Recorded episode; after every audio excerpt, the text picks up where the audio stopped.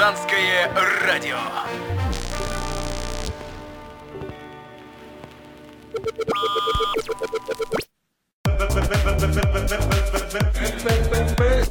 А? Алло, гараж, що ти мовчиш?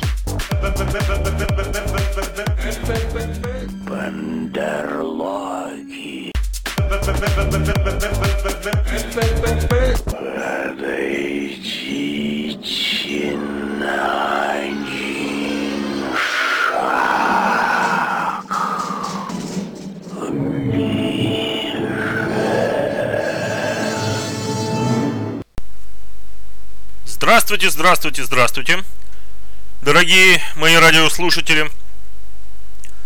Вы на волнах партизанского радио. Я ведущий Зэп. И это передача Антисведомит. Итак, у нас сегодня первый выпуск. Предыдущий был пилотный, нулевой. Ну а теперь наша первая, дорогие радиослушатели, передача Антисведомит.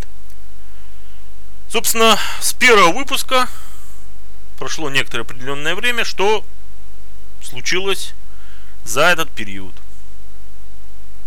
Конечно, самое основное, продолжается война, продолжаются обстрелы, продолжаются бои на всей линии фронта в ДНР и ЛНР. С сине-желтой стороны это называется зоной АТО. Что еще? Украина решила провести стрельбы 1-2 декабря на территории Крыма или в сторону территории Крыма. Ну, посмотрим, решатся ли, так сказать, скакуны непереможное воинство провести их. Посмотрим. Что еще примечательного?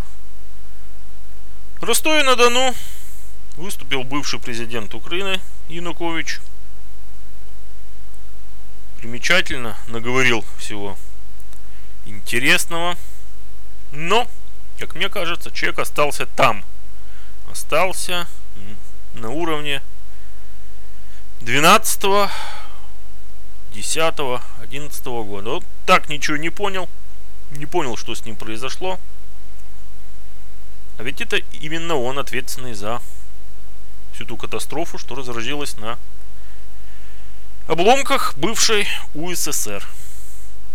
Кстати, интересно, выступал вот и по российскому телевидению в передаче Соловьева, и в фирме Украина в огне, где был, так сказать, ведущим Оливер Стоун, там режиссер, я, кстати, это потом еще кос, коснусь. Вот. Там выступал министр, бывший министр внутренних дел Захарченко. Так вот, и бывший начальник внутренних войск, выступавший э, в ходе пресс-конференции Януковича в Ростове-на-Дону, и бывший министр МВД Захарченко. Говорят много удивительных слов, но одно но.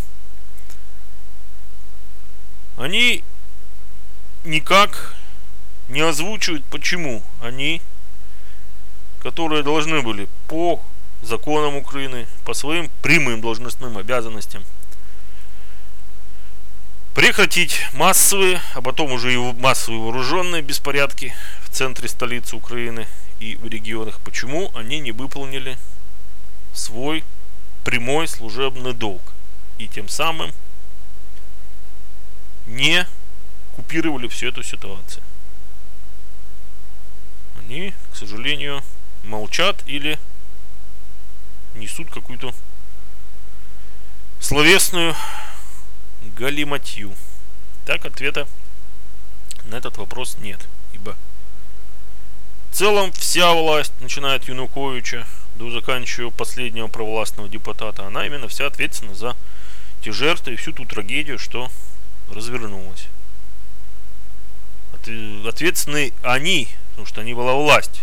Конечно, и та майданная сторона, сторона майданщиков, но власть-то принадлежала у тех, кто был при ней, кто, соответственно, был ответственным перед избирателями, которые доверили им в руки эту власть. И они не защитили ни страну, ни людей. и на их совести, и на совести майданчиков, жертвы, которые, и та кровь, которая льется сейчас. Что еще интересно? Ну вот, на праймерис республиканской партии во Франции победил Франсуа Фион. И тут же майданутые кастрюлеголовые разразились криками «Ахтунг! Победил пропутинский кандидат! Нам капец!» Так что вой продолжается. Этот любопытный вой. Что еще я бы хотел осветить? Небезызвестный Роман Бессмертный вдруг неожиданно спустя три года как-то что, так сказать, называется, даже очнулся. Ну, он был все время министром иностранных дел, занимал большие дипломатические должности, абсолютно за майданчик. Такой весь евроатлантист, европеец, но тут бац, это говорящая голова вдруг пишет удивительный набор букв, где говорит, что ба, Европа-то изменилась, приходят абсолютно другие политики, и что нам теперь делать, что же нам делать, что наступает полный ахтунг. Ну, в общем, там льет крокодиловые слезы, что как это так, сейчас нас отцепят от западной помощи. И делает такой вывод, что а нам надо отгородиться от востока и от запада. То есть мистер Бессмертный хочет, я как думается, оградиться от всего. Так как вполне понятно, что если этот существующий режим отцепят от западной помощи в виде траншев МФ, которые, кстати, вопрос отложен, вопрос также с безвизом. И если новая администрация США, новые власти европейские, у которых своих проблем выше крыши, отцепят капельницу от этого сине-желтого бандустана, он моментально загнется. И понимая это, что отцепление уже маячит, в общем-то, не глупые за майданчики, за майданчики их, так сказать, дегенераторами не, за, не назовешь. Люди, в общем-то, в ходе госпереворота власть захватили от Януковича и, и всей этой милой компашки. Так вот, они лихорадочно ищут выход. Ищут выход. Удивительно, пропонуя, потреблю по-украински это слово, в изоляции этого Бандустана. Ну, конечно, феерия. Что еще интересного для меня лично произошло? А я, собственно, обозреваю то, что лично для меня, именно это авторская моя передача.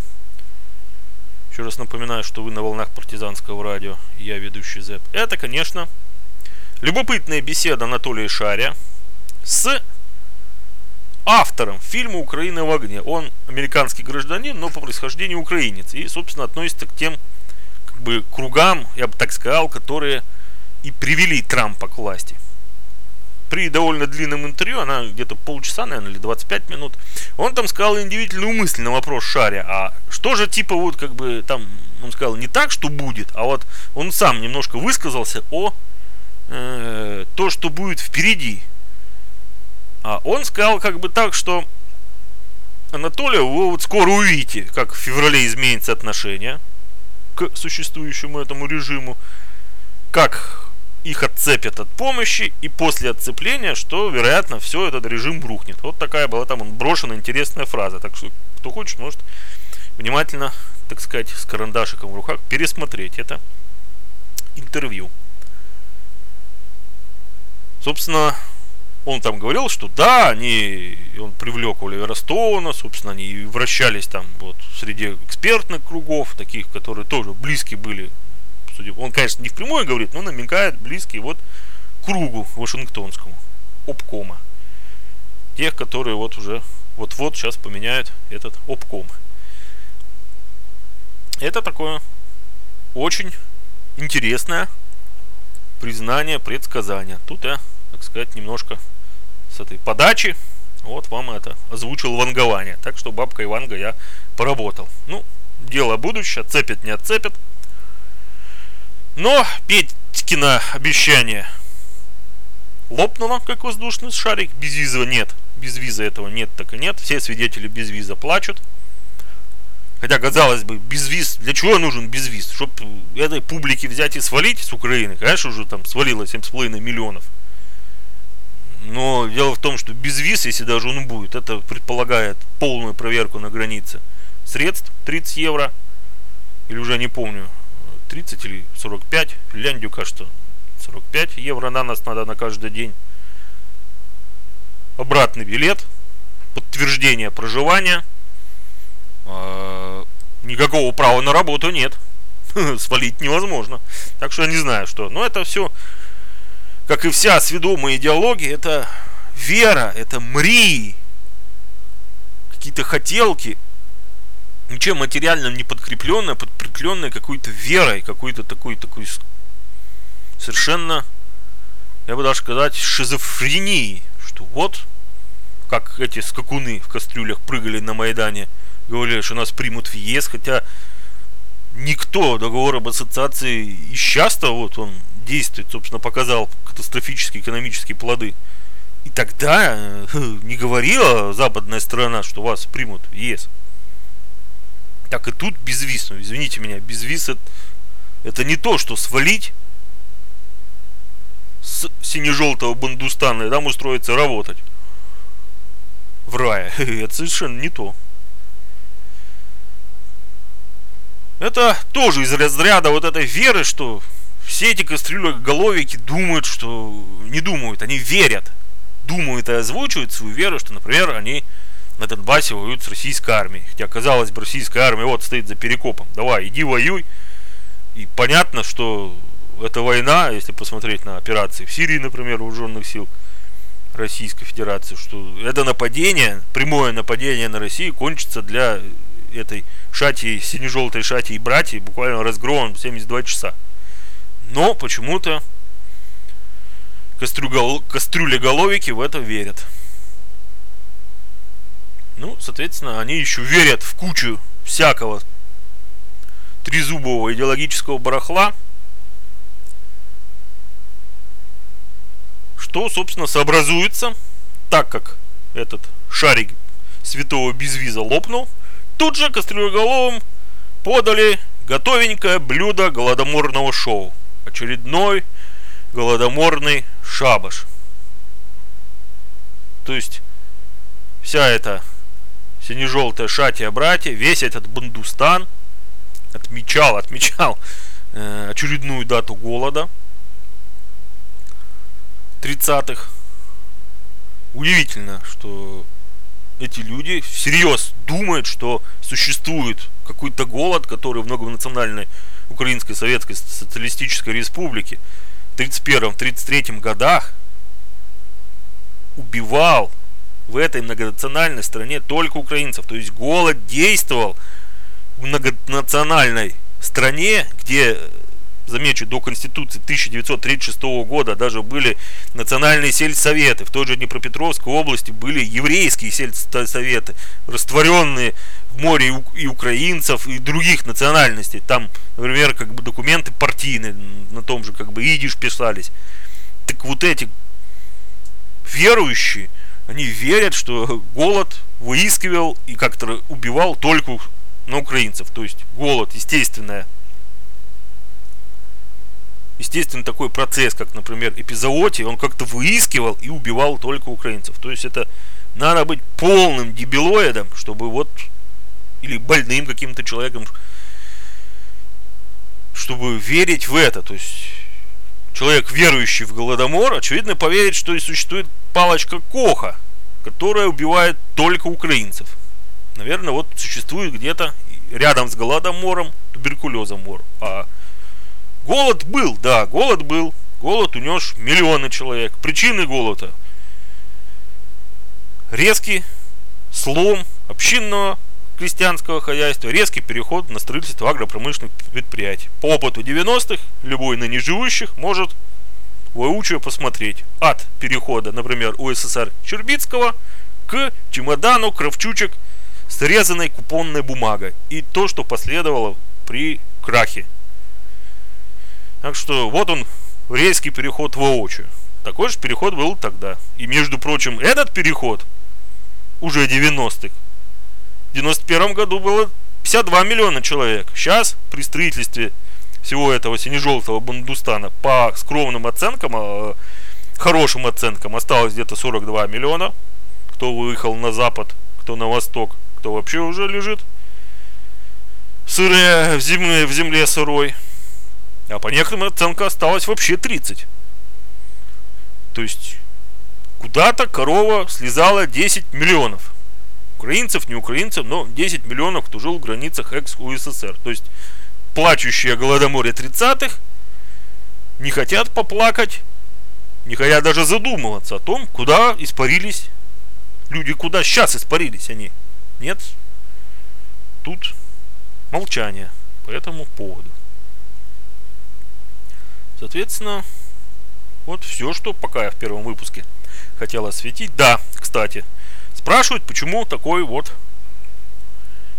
звук.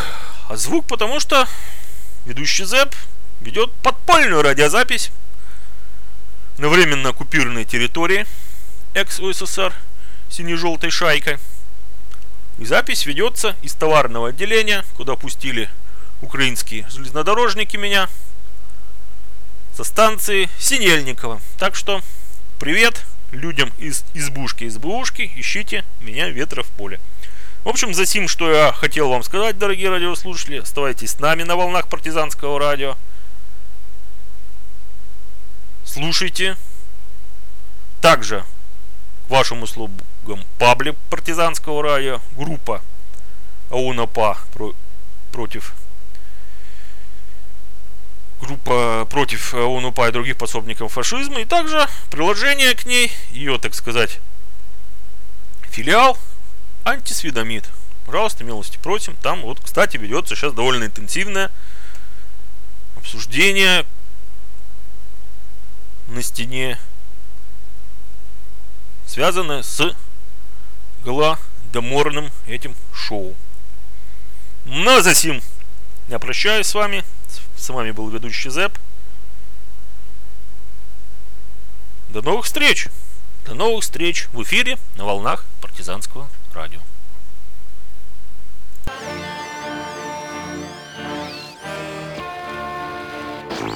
Партизанское радио.